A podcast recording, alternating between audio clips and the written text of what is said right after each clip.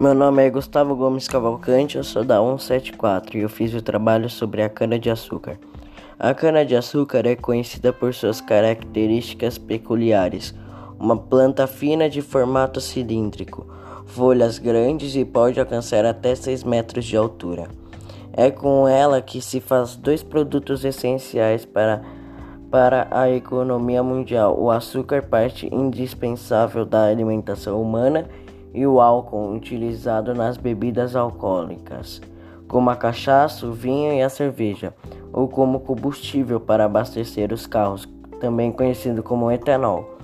A altura que essa espécie atinge está diretamente ligada à quantidade de sol que ela recebe diariamente.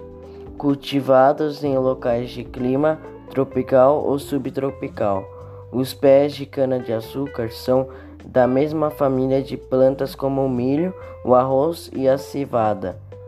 A cultura pode se desenvolver até em solos sem muitos recursos, como o cerrado.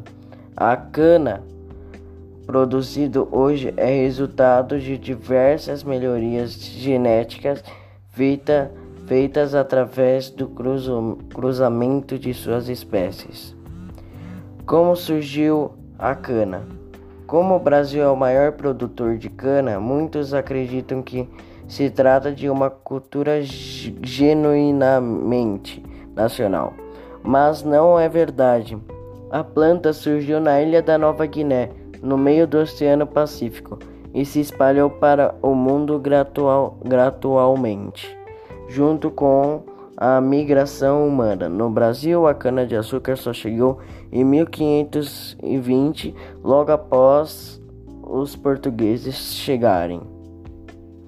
É, é, eu pesquisei na, na novacana.com, o site que fala sobre cana-de-açúcar.